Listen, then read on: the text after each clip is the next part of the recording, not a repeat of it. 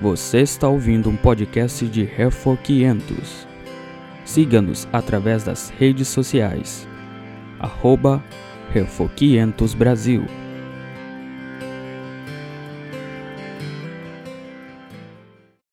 In the second part of Article 12, Deborah makes confession of the angels God created. Na segunda parte de artigo 12, Guy Debray está confessando sobre os anjos que Deus criou. This confession about angels may strike us in the Western world as odd. E esta confissão sobre os anjos pode talvez soar um pouco estranho para nós no mundo ocidental. For we don't see angels, and science can't measure angels. Porque nós não podemos ver os anjos e a ciência não consegue medir os anjos. Yet the scripture is clear that angels are real, and so we have to take attention or pay attention to what God has revealed about it. Mas, ah, porém, as escrituras falam de uma forma bem clara que os anjos são reais e por isso nós presta- precisamos prestar atenção àquilo que a Bíblia fala sobre eles. Concerning these angels, we learn from Genesis 1 that God created them also in the beginning. They're part of the inhabitants of heaven. Sobre os anjos, nós aprendemos de Gênesis capítulo 1 que Deus também criou eles e eles fazem parte, ele, o lugar deles está nos céus. I referred earlier in the hour to that quote from Job 38, where God describes how the angels responded to God's creating the world. Na última aula eu me referi ao capítulo 38 de Jó, onde, Jó, onde Deus descreve como foi a reação dos anjos quando ele criou o mundo. A passage like that makes it clear that God created the angels before he detailed the earth. Então, este, este, este, este versículo deixa claro que Deus criou os anjos antes de trabalhar detalhadamente com a terra. I also refer to Colossians chapter 1 verse 16. Também me refiro a Colossenses capítulo 1, verso 16. And you can read 15 and 16. Colossenses 1, 15 e 16. Este é a imagem do Deus invisível, o primogênito de toda a criação, pois nele foram criadas todas as coisas, nos céus e sobre a terra, as visíveis e as invisíveis, sejam tronos, sejam soberanias, que é principados, que é potestades. Tudo foi criado por meio dele e para ele. When that passage speaks about thrones or powers or rulers or authorities, Paul is speaking about the world of angels. Quando esse versículo fala sobre tronos, soberanias, principados e potestades, Paulo está falando sobre o mundo dos anjos. And I'll explain more later on why that is so. E depois eu vou explicar por que é assim. But for now, the conclusion that arises out of a passage as Colossians 1 is that God most definitely created the world of angels Mas- right in the beginning. Por enquanto, basta a gente ver aqui, enxergar que este versículo ensina claramente que os anjos existem por causa de serem criados por Deus. As to how many angels God created, look for example in Hebrews chapter 12. Agora, quanto à questão de quantos anjos que Deus criou, podemos olhar, por exemplo, em Hebreus capítulo 12. And you can read verse 22. Hebreus 12, 22, que diz: Tende chegado ao Monte Sião e à cidade do Deus vivo, a Jerusalém celestial e a incontáveis hostes de anjos e a universal assembleia. And Revelation 5, verse 11. Também Apocalipse 5, verso 11.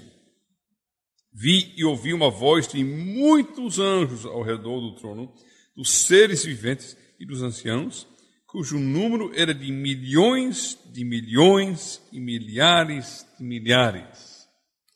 The point here is that when God created angels, he created an innumerable number.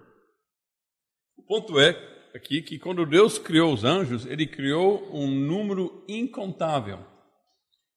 That contrasts with what he did with people. E isso é um grande contraste com aquilo que ele fez com as pessoas.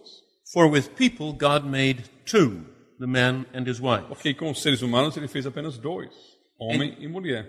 And he told people to be fruitful and multiply. Ele disse aos, aos, aos seres humanos, sede frutíferos, uh, multipliquem-se. And that command to be fruitful and multiply counts also for the animals, the birds God made. Também este mandamento de ser frutífero e se multiplicar também foi dado este mandamento aos animais e aos às aves. But the command to multiply obviously does not count for the angels. Mas esse mandamento de multiplicar-se, claro, não se aplica aos anjos. So, I read, for example, in Matthew 22, verse 30, Então eu leio, por exemplo, em Mateus 22, verso 30, and you can read that. porque na ressurreição nem casam, nem se dão em casamento, são, porém, como os anjos no céu. From a passage like that, it is clear that in the New Jerusalem, children will not be born. E de um texto desse, nós aprendemos claramente que na Nova Jerusalém não vai haver nascimento de filhos. And in that sense, to be like angels, they do not multiply. E nesse sentido, nós seremos como os anjos, não nos multiplicando. The Lord has also told us that there are different kinds of O angels. Senhor também tem nos revelado que existem vários tipos de anjos. And so I read in Genesis chapter 3, for example, verse 24 of cherubim. Então, por exemplo, eu leio em Gênesis capítulo 3, verso 24, sobre querubins. Right? The Lord placed cherubim with a flaming sword at the gate of the garden. O Senhor colocou querubins ao oriente do jardim do Éden com uma espada flamejante. Those same angels were embroidered onto the, uh, in, the- in, in the tabernacle. Exodus 25. Então, esses mesmos anjos foram colocados ah, lá no tabernáculo, eles foram, ah, eles ficaram nas, nas cortinas do tabernáculo. In chapter 25, we read about the ark, and on the ark are two cherubim, verse 18. Também em Êxodo 25, verso 18, nós lemos que em cima da arca tinha dois querubins. The exact task of cherubim versus other kinds of angels isn't clear, O que é especificamente a tarefa, o papel dos querubins comparado com outros tipos de anjos não fica muito claro. yet when you look at the passage from Genesis 3 and Exodus 25, the point that appears to arise is that they protect the holiness of God. Porém, se nós olhamos Gênesis capítulo 3 e também Êxodo 25, ah, parece que eles têm o papel de protegerem a santidade de Deus. In Isaiah chapter 6, we read about another kind of angels, seraphim. Em Isaías capítulo 6, nós lemos a respeito de um outro tipo de anjo que se chama, que se chama os serafins.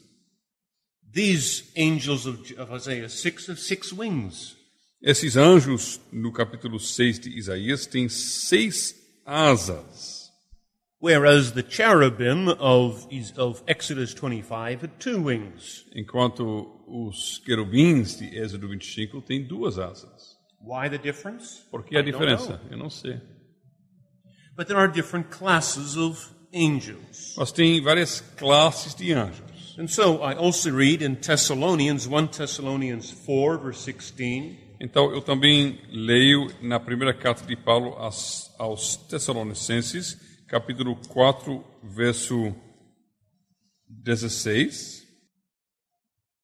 The archangel, yes, where did that one go?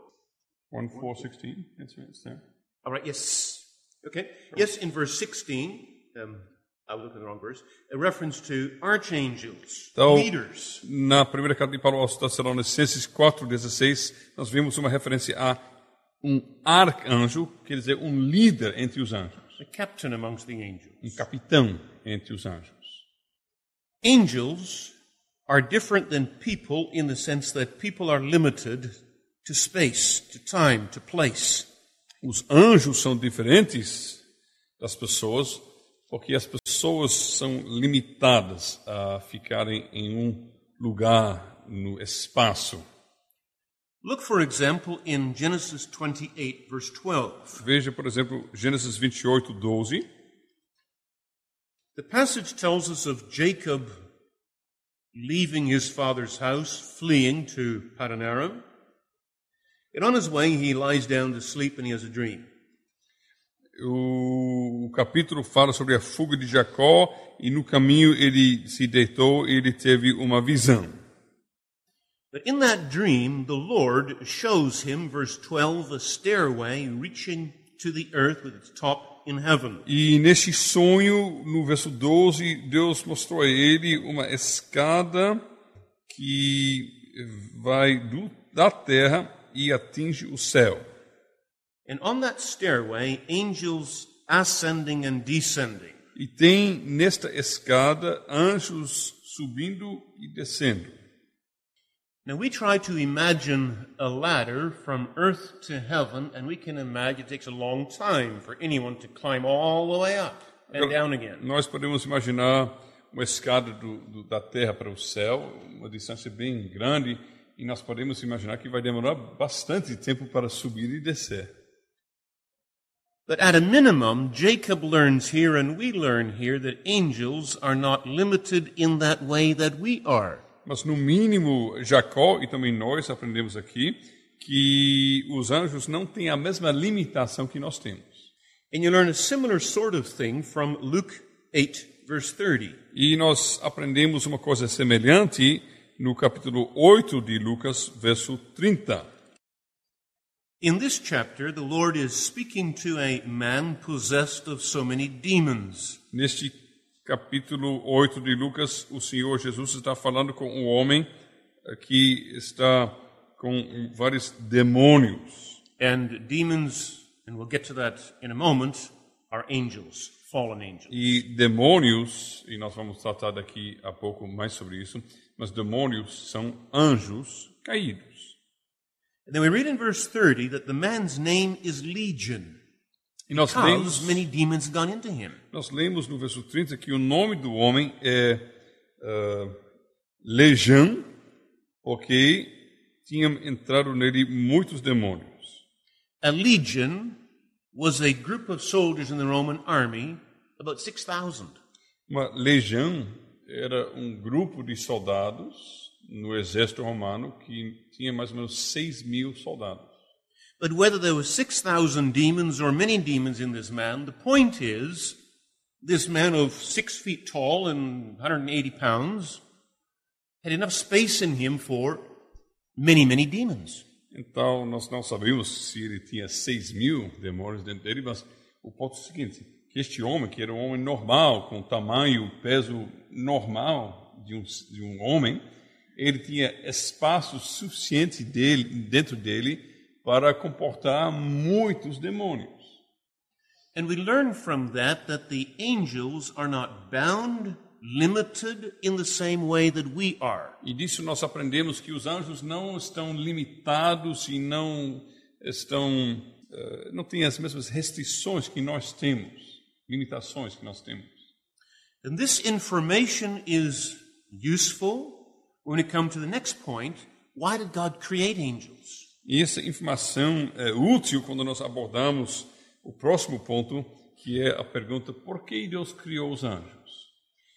The one answer to that question is God created angels to praise Him. E uma resposta a esta pergunta é a seguinte: Deus criou os anjos para louvá-lo.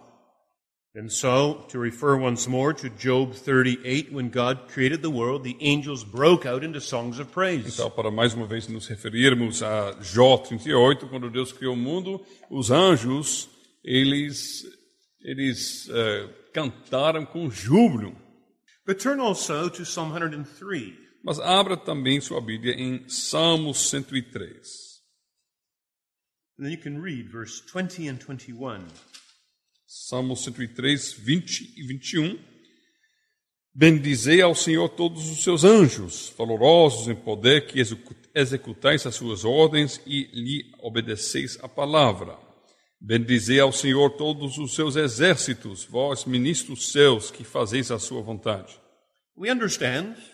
Here's an instruction to angels, those hosts of heaven.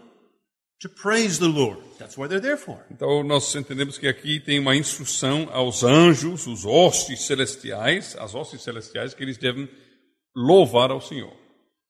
And so those seraphim of Isaiah 6 who cover their face in the presence of God keep crying out, Holy, holy, holy is the Lord God Almighty. E portanto, os serafins que nós lemos a respeito deles em Isaías capítulo 6, eles estão cobrindo seus rostos e clamando repetidamente: Santo, Santo, Santo é o Senhor dos exércitos. And the same thing is written in Revelation chapter 4, where the living creatures, and those are angels, sing the same song. E a mesma coisa nós uh, lemos em Apocalipse capítulo 4 que estes seres celestiais, que são os anjos, estão também cantando a mesma coisa. There's verse 8 Holy, holy, holy Lord God Almighty. And it's the angels who say that. Veja verso 8: Santo, Santo, Santo é o Senhor Deus Todo-Poderoso. São os anjos que estão dizendo isto.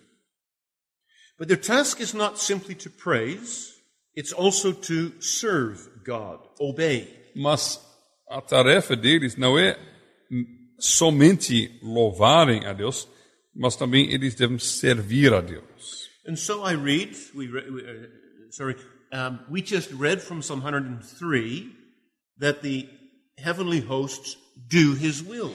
E nós acabamos de ler no Salmo 103 que as, os hostes celestiais, eles têm que fazer e executar a palavra e a, a vontade do Senhor. And so, for example, the Lord God from heaven on high sent two angels to talk to Abraham. Então, por exemplo, o Senhor Deus dos céus, ele mandou, enviou dois anjos para falar com Abraão. And God, of course, came with them, Genesis 18. E com certeza também Deus veio junto com eles em Gênesis 18. And then the Lord sent those two angels on to Sodom. E depois o Senhor enviou esses dois anjos para Sodom. And that's what we read in Genesis 19, verse 1. E nós lemos isso em Gênesis 19, verso 1. These two angels, according to verse 1, were sent to the city, and the rest of the chapter tells us what they had to do. They had to get Lot and his family out of that city. Então, esses anjos foram enviados a Sodoma, que diga. Então, no capítulo 19, nós lemos que qual é o mandato, a missão desses anjos. Eles tinham que tirar Ló e sua família da cidade. In the days of the New Testament, here's another example. The Lord sends an angel to talk to Zechariah about the baby he's going to have. E nos dias do Novo Testamento, nós temos mais um exemplo. Deus manda, envia um anjo para Zacarias para falar sobre o bebê que vai nascer. Right? That's chapter 1, verse 11. An angel of the Lord appeared to him with the announcement, You're going to have a baby. Então, em Lucas 1, verso 11, o anjo do Senhor aparece a Zacarias com essas notícias que ele vai ter um bebê. And the same thing is, uh, happens with Mary in verse 26. E no verso 26, a mesma coisa acontece com Maria. And she gets told that she'll have a baby, the Savior. E o anjo declara a ela que ela vai ganhar um, um filho do Senhor que vai ser o Salvador. Luke 22. E em Lucas 22, And there I read in verse 43 that an angel came to encourage Jesus in the garden. nós lemos em Lucas 22, verso 43, que lhe apareceu um anjo do céu que o confortava lá no jardim. Paul, when he's on his way to Rome, meets an angel. Acts 27, verse 23. Em Atos 27, verso 23, Paulo, que está no caminho para Roma, ele encontra-se com um anjo. That's what he says, verse 23. You can read it there. E Atos 27, 23, porque esta mesma noite um anjo de Deus, de quem eu sou e a quem sirvo, esteve comigo. You can take 24 too. Dizendo, Paulo, não temas, é preciso que compareças perante César, e eis que Deus, por sua graça, te deu todos quantos navegam contigo. We understand that via this angel, the Lord was encouraging his servant. E nós entendemos, por meio deste anjo, o Senhor estava consolando, encorajando o seu servo. So there is a task that God gave the angels. They are his servants who pass on messages to people on earth. Então, isso é uma tarefa que Deus deu aos seus anjos. Eles são mensageiros que dão eh, que transmitem a mensagem de Deus para as pessoas aqui na Terra. But it's not just passing on messages, it is also protecting. Psalm 91. Mas eles não apenas servem como mensageiros, também eles têm o papel de proteger. Veja Salmo 91. Here the psalmist makes confession of how the Lord will protect his own using angels. Aqui o salmista está confessando como o Senhor protege os céus por meio de usar, fazer uso dos anjos. Look at verse 11 and 12. Veja os versos 11 e 12, porque os seus anjos dará, aos seus anjos dará ordens a teu respeito, para que te guardem em todos os seus caminhos, eles te sustentarão nas suas mãos, para não tropeçares em alguma pedra. To give a concrete example, turn to 2 Kings chapter 6. Para dar um exemplo bem concreto, vamos abrir no segundo livro de, de Reis, capítulo 26. Uh, desculpa, what chapter? 6. Uh, 2 Kings six. 6. 26 nem existe. Uh, capítulo 6, segundo livro de Reis, capítulo 6. In this particular chapter, the king of Aram, mentioned in verse 11, wants to arrest the prophet Elisha. Então, como nós uh, lemos no verso 11 sobre o rei da Síria, ele quer prender o profeta eh, Eliseu. The king of Aram found out that Elisha was in Dothan, and so, verse 14, the king sent horses and chariots and a strong army to surround the city. Então, o rei da Síria, ele soube que o profeta estava na cidade de Dotã. Portanto, ele, no verso 14, enviou para lá cavalos, carros e fortes tropas chegaram de noite e cercaram a cidade. And then we can understand the fear of Elisha's servant the following morning when he looks out the window. Então, nós podemos entender o medo, susto para o, o moço, o servo do profeta, quando ele se acorda de manhã, ele olha pela janela e ele vê aquelas tropas. And that is why that servant in verse 15 cries out, Oh my Lord, what shall we do? Então, no final do verso 15, esse servo ele clama: Ai, meu senhor, que faremos? What chance have we got against all these soldiers of the king of Aram? Que chance que nós temos contra todos esses soldados do rei da Síria? And then the prophet answers with the wonderful words of verse 16 Don't be afraid, those who are with us are more than those who are with them. Então o profeta responde com aquelas palavras maravilhosas do verso 16: Não temas, porque mais são os que estão conosco do que os que estão com eles. And yet, from a from the perspective of what you see day by day, Elisha's words here were obviously nonsense. Mas, debaixo do ponto de vista daquilo que nós vemos em nossa vida dia a dia, as palavras de, do profeta Eliseu são bobagem, é besteira dizer isso. For there's just the two Elisha and a servant over against this huge army of the Arameans. É absurdo, só tem dois do lado deles e tem esse exército enorme lá fora. And that's the way we tend to see things too. E nós temos a tendência de ver as coisas, de enxergar as coisas desta forma. And so, verse 17, Elisha prays, Lord, open his eyes that he may see. Então, no verso 17, o profeta ora a Deus: Ó Deus, abre os olhos para que ele veja. And the Lord opened the servant's eyes, and he looked and saw the hills full of horses and chariots of fire all around O. Senhor abriu os olhos do moço e ele viu que o monte estava cheio de cavalos e carros de fogo em redor de Eliseu. And what's this? These horses and chariots of fire. O que é isso? Esses cavalos e, e carros de fogo. Fire, time and again in the Bible, indicates the presence of God. Fogo, cada vez de novo na Bíblia, representa ou indica a presença de Deus. Think of the Moses and the burning bush. Pense de Moisés e a sarça ardente. Think of Mount Sinai and God on top with fire and smoke. Pense no Monte Sinai e Deus lá em cima com o, fogo e fumaça.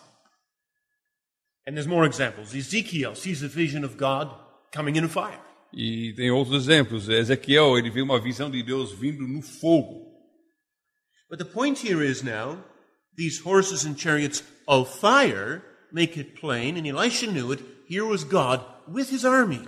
Então, o ponto aqui é que esses cavalos e carros de fogo, e Eliseu sabia disto, deixa claro que aqui está Deus presente com o seu exército.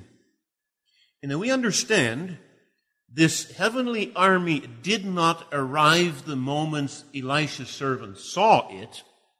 E nós entendemos que este exército celestial não apareceu, não chegou no momento que o moço viu o exército, But that army was there before the servant saw it. mas nós entendemos que o exército já estava ali antes que o moço chegou a enxergá-la, enxergá-lo. And take that information back now to Psalm 91. Agora, pegue esta informação e volte para Salmo 91.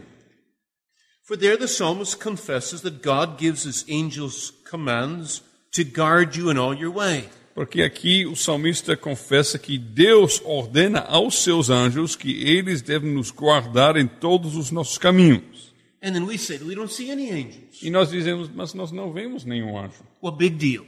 E aí? They're there anyway. Mesmo assim, estão aí. And it doesn't take them long to arrive where I am. Não demoram para chegar aonde eu estou. They're not trapped by time and space the way we are. Eles não estão presos dentro do tempo e do espaço como nós estamos presos. It pleases the Lord to send his servants, the angels, to care for and to guard his people. Porque agrada ao Senhor enviar seus servos, os anjos, para cuidar do seu povo, para proteger seu povo. Turn to Hebrews chapter 1 verse 14. Abre em Hebreus 1, verso 14. Não são todos eles espíritos ministradores enviados para serviço a favor dos que hão de herdar a salvação? That is the reality for the people of God in the year 2010. Isto é a realidade para o povo de Deus no ano 2010.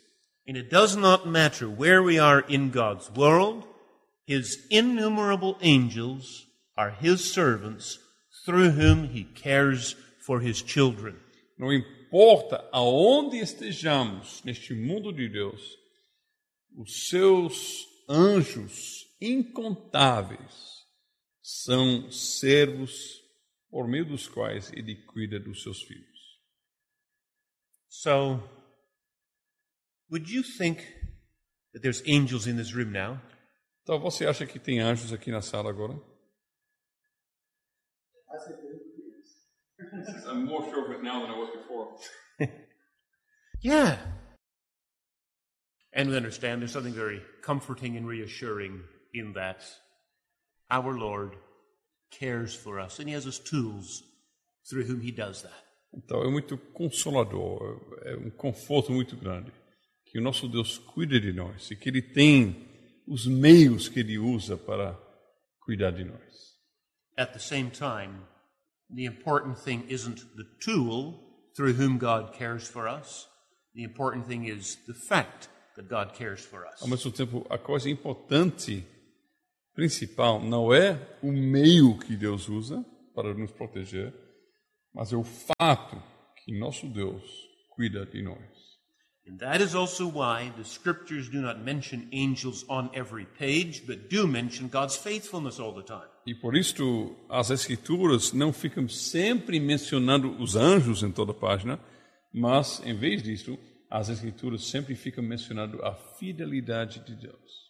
And that in turn is why our focus of our thoughts and our discussions should not stay on angels, but always on the Lord of the angels. E, portanto, pela mesma razão, nosso foco, nossa atenção não deve ficar eh, focado nos anjos, mas nós devemos focar nossos pensamentos, nossa, nossa reflexão em Deus e a sua fidelidade. Anything on that? Tem alguma reação para isso? Then let's move on to those angels who disobeyed, and they're called demons. Então vamos continuar para considerarmos estes anjos que desobedeceram e eles são chamados de demônios. We look first in 1 Timothy chapter 5 verse 21. Em primeiro lugar, nós olhamos em 1 a Timóteo, capítulo 5, verso 21. In that verse the apostle Paul makes reference to something called the elect angels. E neste versículo, o apóstolo Paulo se refere eh, a algo que ele, se, ele chama os anjos eleitos.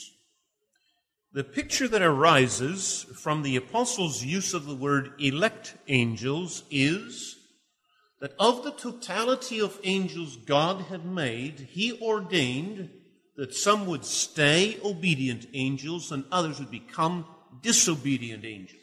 Então, isso eh, sugere que dos, do incontável número dos anjos que Deus criou, ele ordenou que uns iriam permanecer anjos fiéis e obedientes e outros iriam desobedecer e cair.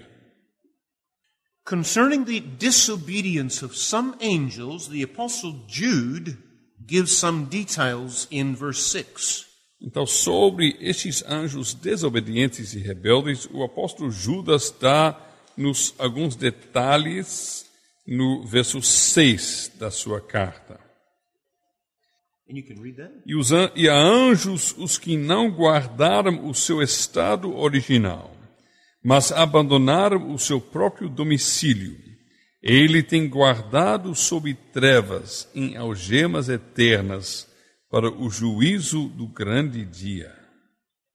Not much detail is given here about how the angels fell, why they fell, but we are told of the fact that they rebelled against their position of authority. Então, nós não, não nos é dado muita informação sobre como e por que esses anjos caíram, mas nos é informado o fato que eles caíram e que eles eh, serão castigados.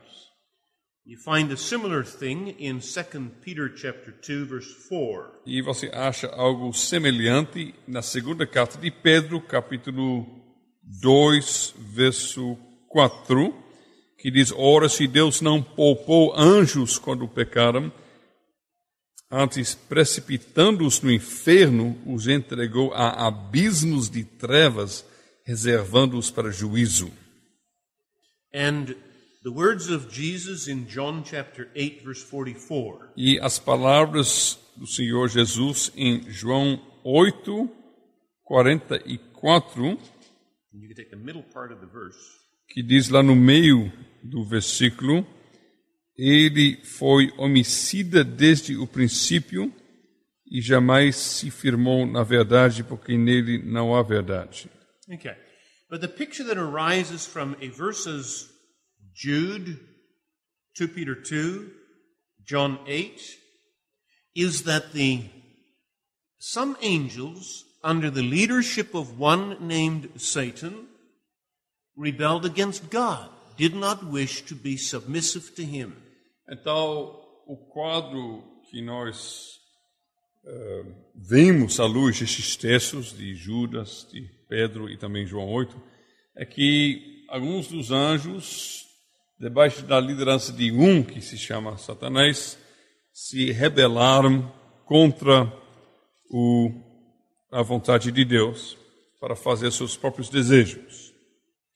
The leader of the fallen angels is Satan or the devil, says Revelation 12. O líder dos anjos caídos é Satanás ou o diabo, como diz Apocalipse capítulo 12.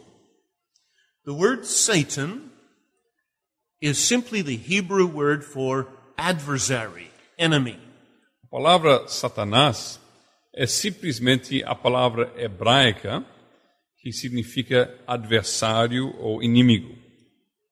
And that catches, of course, what um, Satan's all about. He's God's enemy. Isso capta a essência de, de quem é Satanás. Ele é o inimigo de Deus. That other word that's used here, the devil, catches the notion of deceit. E esta outra palavra usada aqui, diabo, tem capta a ideia de, de, de, de engano e mentira. He's a liar, a deceiver. Ele er é mentiroso, ele, ele é enganador. Er and that comes out in the first activity described or ascribed to Satan in Genesis chapter 3. Isso se torna manifesto na primeira atividade atribuída a Satanás já em Gênesis capítulo 3. For the serpent, and that is Satan, says Revelation 12, it comes to speak to the woman in the garden. Porque a serpente, e Apocalipse 12 nos diz que isso é o diabo, vem falar com a mulher no jardim. And what does he say to the woman? He twists God's words. O que ele, o que ele fala à mulher? Ele, ele perverte as palavras de Deus. For he says to the woman in verse 1, Did God really say you must not eat from any tree in the garden? Ele diz à mulher, no verso 1, é assim que Deus disse, não comereis de toda a árvore do jardim? And of course, God did not say, You may not eat from any tree in the garden. God did say, You can eat from them all except that one. E claro que Deus não falou que eles não poderiam comer de nenhuma, nenhuma árvore no jardim. Deus falou que eles de fato poderiam comer de todas as árvores, com a exceção de uma árvore. But by putting the question this way, the serpent, Satan, the deceiver, is describing God falsely. Mas fazendo a pergunta dessa forma, o, a serpente, Satanás, o diabo, está descrevendo Deus de uma forma falsa. Falsely, in the sense that God is tight. God is not generous in what he gives. Então, ele está tentando descrever Deus como um Deus que não é generoso, um Deus que, que é.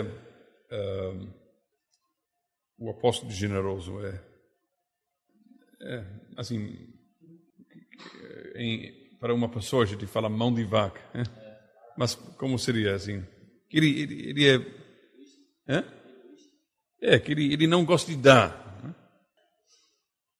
In so doing, what Satan wants to do is drive a wedge between God and the people with whom he made his covenant. O que Satanás está querendo fazer, ele está querendo eh, forçar uma brecha entre Deus e as pessoas com as quais Deus fez uma aliança. And of course, Satan knows what God said in chapter 2, verse 17 you sin, you die. Satanás sabe o que Deus falou no capítulo 2, verso 17: se comerem, morrerão.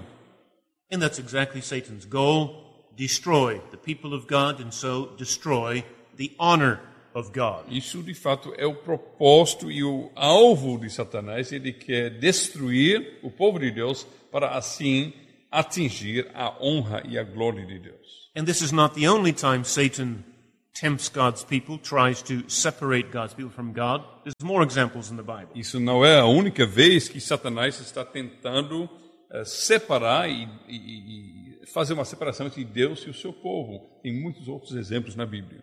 Another example is 1 Chronicles 21.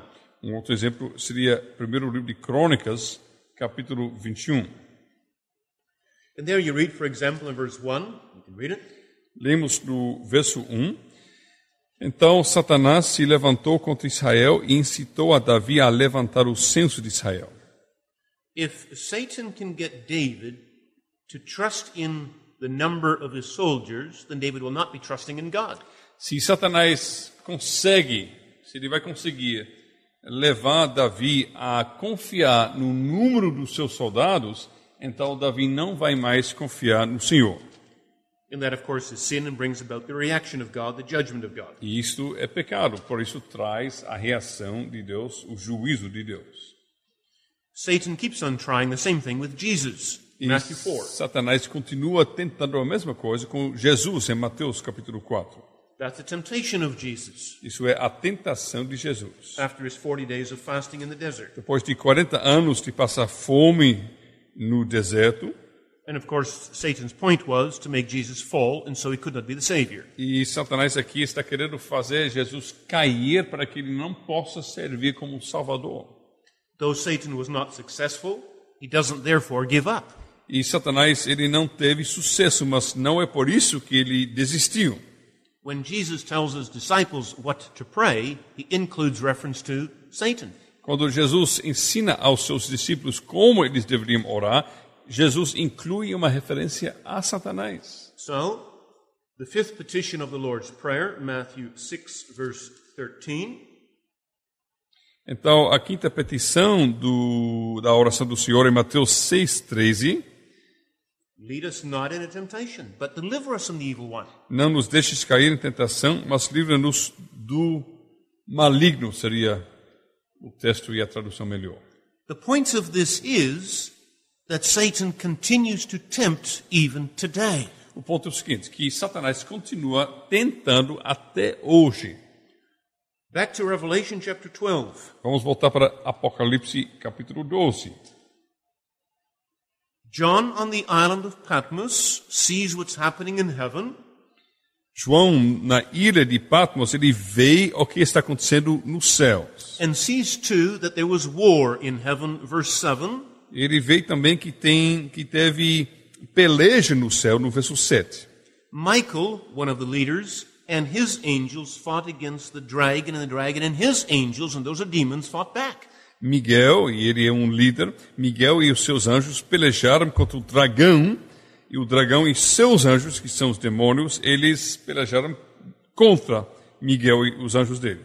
And the result of this battle in heaven is that Satan is thrown out of heaven and he can't come back. E o resultado desta luta que aconteceu no céu é que Satanás foi lançado fora do céu, ele não pode voltar. But exactly that brings about the cry of woe in verse 12, second part of the verse. You can read that. Mas exatamente isto faz ah, surgir aquele, aquele clamor na segunda parte do verso 12: Ai da terra e do mar, pois o diabo desceu até vós, cheio de grande cólera, sabendo que pouco tempo lhe resta.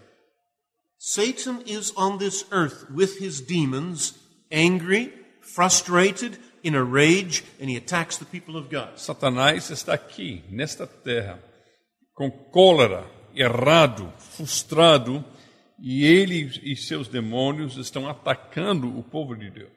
And that is why the apostle Peter warns against the devil who, he says, prowls around like a roaring lion looking for someone to devour. E, portanto, o apóstolo Pedro, ele adverte contra Satanás, que ele diz está andando como leão que ruge, procurando alguém para devorar. And the apostle Paul writes as he does to the Ephesians chapter 6. E o apóstolo Paulo escreve como ele escreveu aos Filipenses no capítulo 6, And there he says in verse 12 that our struggle, and that is true, brothers, here in Recife too, is not against flesh and blood. desculpe, Efésios 6, eh, verso 12, ele diz que a nossa luta não é contra o sangue e a carne, e sim contra os principados e potestades, os dominadores deste mundo tenebroso, contra as forças espirituais do mal nas regiões celestes. That struggle we have in our time and in our town is not directed first, says the Lord, against people, but we're battling with demons. Então isso também vale para nós aqui em Recife. A luta que nós temos em nosso tempo e em nossa cidade não se dirige contra pessoas em primeiro lugar, mas Deus nos diz que se dirige contra os demônios. This world of demons, of fallen angels, is called here rulers and authorities. Este mundo de demônios, de, de, de, de anjos caídos, é chamado aqui eh, o mundo de principados e potestades. In fact, the apostle adds they're called powers of this dark world, spiritual forces of evil in the heavenly realms. De fato, o apóstolo acrescenta que eles são dominadores deste mundo tenebroso, forças espirituais do mal nas regiões celestes. And the picture that we need to receive in the eye of our mind then is this E nós devemos então ficar com a seguinte ideia em nossa mente: that in the air around us are angels, yes? Also fallen angels, demons. que no ar ao nosso redor tem anjos, sim, mas também anjos caídos, demônios. And they would guide, well, would influence the thinking of those who pull the strings in our society. E eles querem, eles têm como propósito guiar ou pelo menos influenciar o pensamento das pessoas que têm autoridade em nossa sociedade humana. That is why they're called rulers and authorities. Por isso são chamados de principados e potestades. At what level are they pulling the strings? Whose strings are they pulling? They can think then of government, education, the media. Então, em que nível eles estão eh, eh, controlando ou tentando controlar ou influenciar as coisas? Nós podemos pensar sobre governo, sobre educação, sobre a mídia. And when we hear this kind of thing, then we say, what chance have we got? E quando nós ficamos ouvindo esse tipo de coisas, nós podemos pensar que chance que nós temos contra isso? This is scary stuff. Isso é coisa assustadora.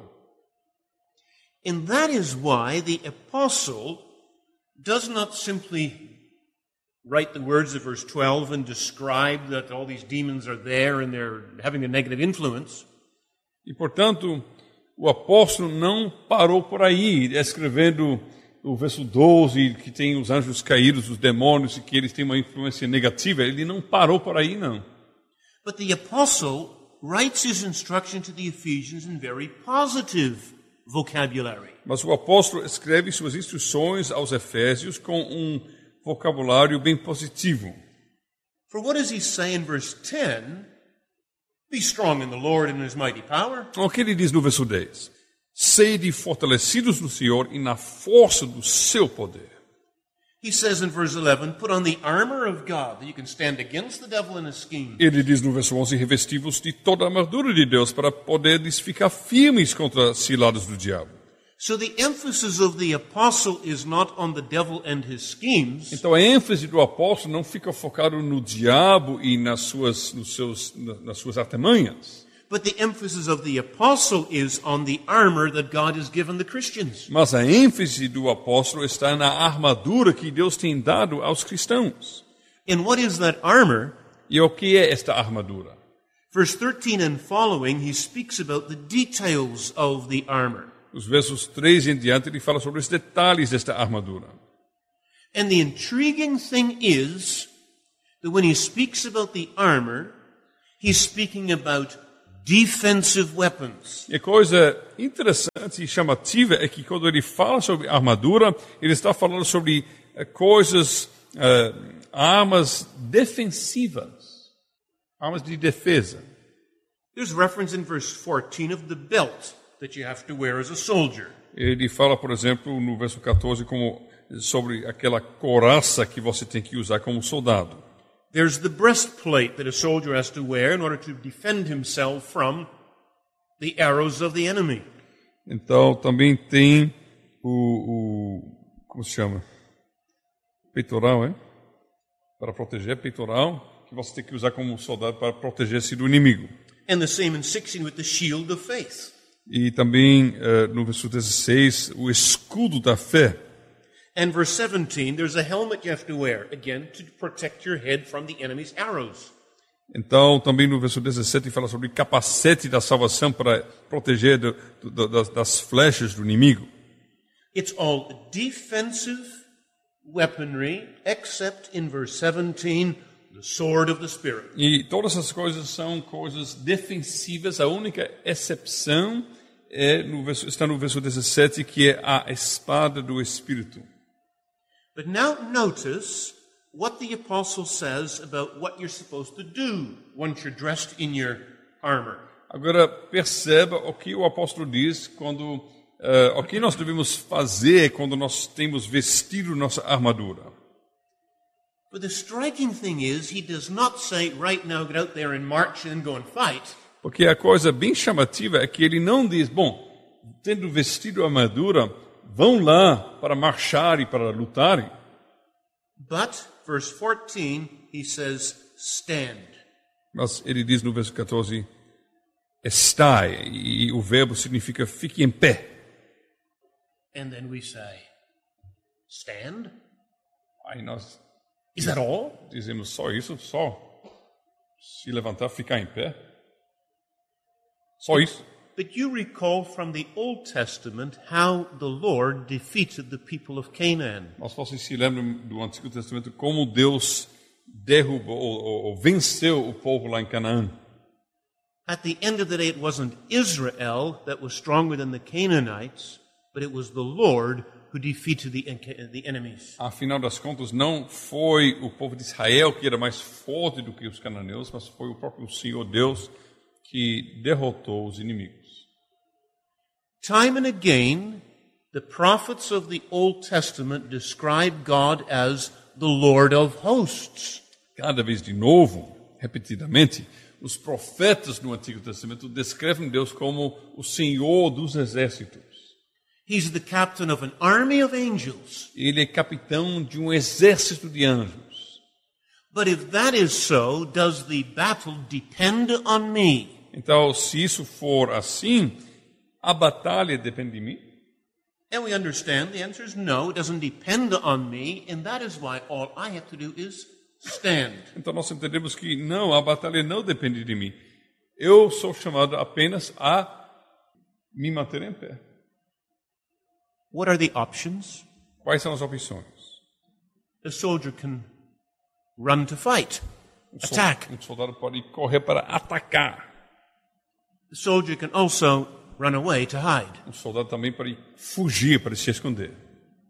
And the Lord says, the battle's not yours, so you don't have to run to attack.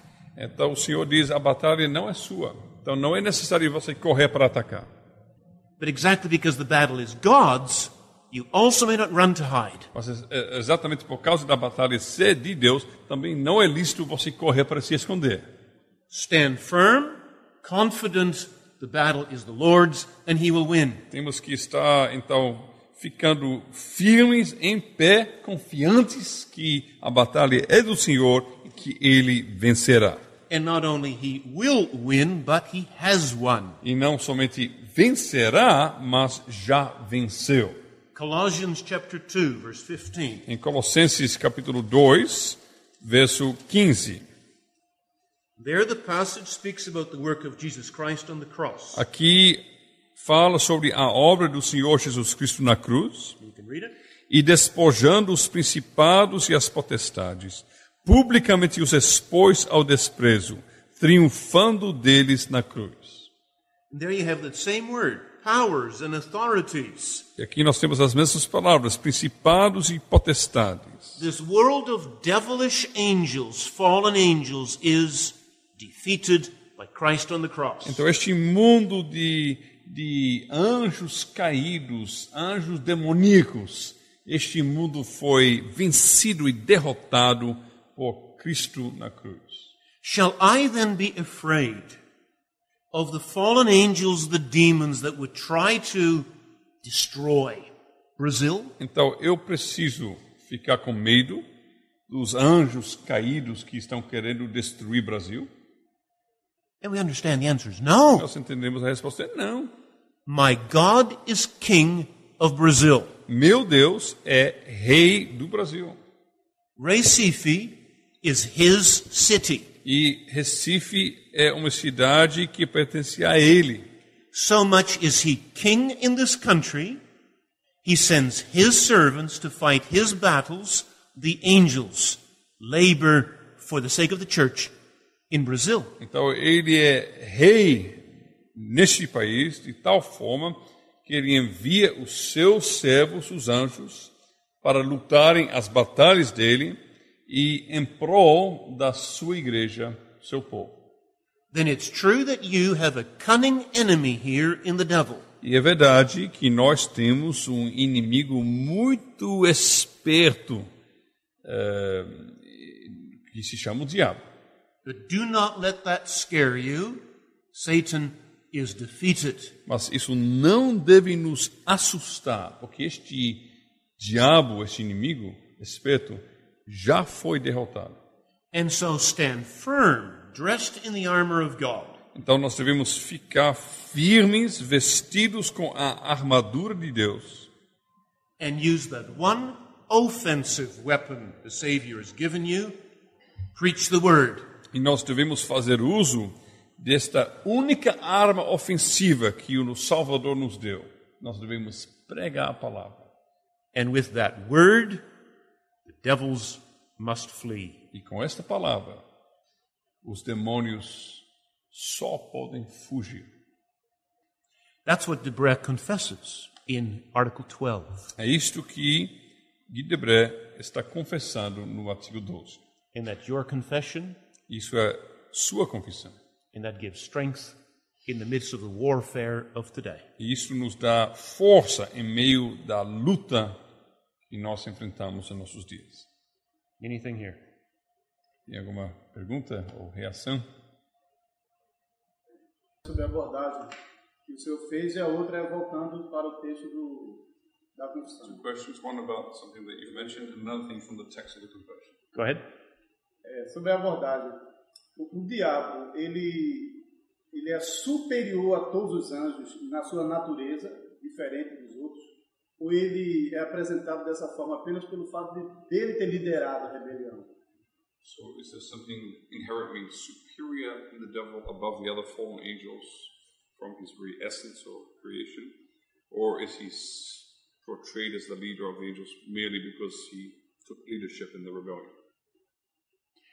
Yep, yeah, I understand the question. Um, I am not aware of any passage of Scripture that would suggest that Satan is inherently better or stronger than any other angel. Eu não me recordo de nenhuma escritura que nos revela que Satanás inerentemente, essencialmente, esteja superior a algum outro anjo por criação. The Scriptures do speak about different levels of angels. There's archangels and therefore normal angels. As escrituras falam, sim, sobre vários níveis de anjos, por exemplo, falam sobre ah, arcanjos e também, portanto, anjos normais. And these archangels are then leaders. That's what the word means. And Michael is one of them. E os arcanjos, palavra significa líderes. Miguel, por exemplo, é um arcanjo. Was Satan created to be a leader of the angels? Satanás foi criado para ser um líder entre os anjos? Talvez. Pedro, o texto que, que já foi lido, 2,4, Peter in chapter 2 verse 4 that we've already read. Peter 2 4? Yeah, 2 Peter Oh, 2 Peter 2 4, yep.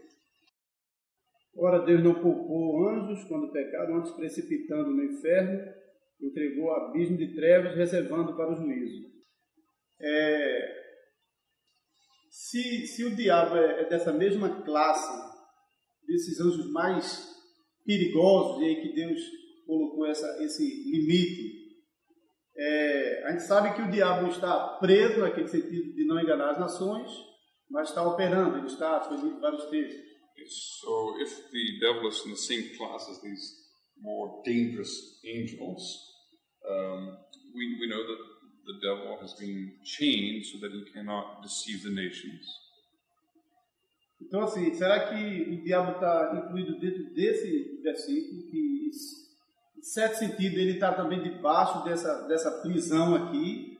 Por isso que eu perguntei se ele era de uma classe diferente, porque esses demônios aqui são apresentados como de alta periculosidade, como o diabo.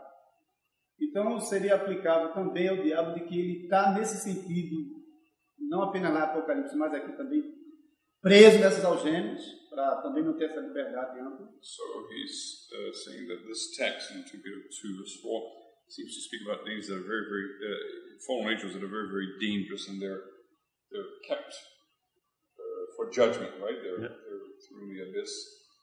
And if, if is, is it perhaps that, that Satan, as a, also a very dangerous angel, wouldn't he be included in that, as, as it says in Revelation, also here, that, that he also is is is uh, basically imprisoned as well? The answer to that is yes. Satan is limited in what he can do. I want to come back to that in Article 13. A resposta a isto é sim, Satanás é limitado naquilo que ele pode fazer, e nós vamos tratar mais sobre isso quando nós tratamos do artigo 13 sobre a providência de Deus. For there, in Article 13, we make confession of the almighty power of God. So great is He that nothing happens without His will, and that includes the actions of the demons. Então, no artigo 13, nós confessamos da, do, do grande poder todo-poderoso de Deus, eh, de tal forma que nada acontece fora da sua vontade. Isso também inclui as ações dos demônios. So now you'd like to ask the second question. Okay? A confissão, ela, ela usa duas palavras para talvez representar o mesmo, o mesmo ser, o mesmo ente, ou, ou talvez entes diferentes. No meio do segundo parágrafo, os demônios e os espíritos malignos. The confession uses two words which might be maybe just uh, uh, deities, I guess. He's, I guess he's wondering if it's two different things or the same thing. No, parágrafo, ele também faz isso, mas ele diz espíritos e anjos. Esse espírito, eu fico pensando que o Salmo 6 negava a continuidade da alma, então pode se referir ao próprio homem. So also in the last paragraph, said they deny the spirits and angels. So he was thinking that here maybe spirits is a reference to that, that they denied that the soul continued after death. A pergunta era se de fato a gente está confessando que existem dois tipos diferentes de seres, ou se as duas palavras estão se referindo a. Demonics and spirits malignos. So he's wondering if we're confessing here that there are two different types of beings, devils and evil spirits, or if that's just, uh, uh, I guess, is the word endeitis, where, where you're just using two things to say the same thing. Good question. Um, if we would, Deuteronomy chapter, Deuteronomy chapter 18. Boa pergunta. Deuteronômio capítulo 18. There the Lord speaks through Moses to Israel about bits and pieces they would encounter in the promised land. Aqui o Senhor fala a Israel por meio de Moisés sobre coisas que eles vão encontrar eh, eh, no, na Terra Prometida. That includes the words of verse 10 and 11. Isso inclui as palavras do verso 10 e 11. You can read that. Não se achará entre ti quem faça passar pelo fogo seu filho e sua filha, nem adivinhador, nem prognosticador, nem agoreiro, nem feiticeiro, nem encantador, nem necromante, nem mágico, nem quem consulte os mortos. This particular list interacts with the reality as the people of Canaan um, would have described it. Esta lista, especificamente falando, está interagindo ou tratando da realidade conforme o povo cananeu entendia. By their way of thinking, a person who died entered into No pensamento dos cananeus, alguém que morreu entrou no, no lugar dos mortos in such a way that those who stayed behind could still contact them. de tal forma que as pessoas ainda vivas tinham condições de contatá-los de uma certa forma. An example of this, of course, is the witch of Endor, when King Saul wanted to contact Samuel. Então, um exemplo disto é a, a bruxa de Endor, que Saulo, quando ele queria é, contatar Samuel, ele recorreu a ela. And here King Saul had adopted in his thinking typical Canaanite theology. E o rei Saulo, ele tinha ah, abraçado no seu pensamento ah, uma teologia tipicamente canania, cana, cananeia. But Saul, does, Saul, desculpa. Saul. But does that mean now that the Canaanites in fact got into contact with their dead grandmother? Mas será que isso significa que, que de fato, os cananeu- cana- cananeus estavam realmente eh, estabelecendo contato com, por exemplo, vovó eh, morta? They called it a spirit, a good spirit or an evil spirit, but a spirit. Eles chamavam isso um espírito, seja o espírito bom ou o espírito mau. But the rest of Scripture makes plain that you cannot get in touch with your diseased grandparent. Mas o resto das escrituras deixa bem claro que é impossível para você eh, estabelecer contato com seus avós ahm, falecidos. But whatever you get in contact with out there is a, is is is a, de- is a demon. Mas se tiver qualquer contato com alguma coisa real, então isso seria de fato um demônio. And now, when Debret writes in Article 12 about this world of demons and spirits and so on, he uses uh, the rather imprecise language of evil spirits to describe what, what people think they get in contact with. Então, quando o Guy Debray está escrevendo aqui no artigo 12 sobre este mundo de anjos caídos e tal, ele usa talvez até uma linguagem não muita, não muita eh, eh, cuidadosa, mas de uma forma geral ele, ele descreve as coisas como as pessoas pensavam sobre o mundo espiritual. But in point of fact, then, devils and evil spirits here come down to the same thing, be it that people experience it differently.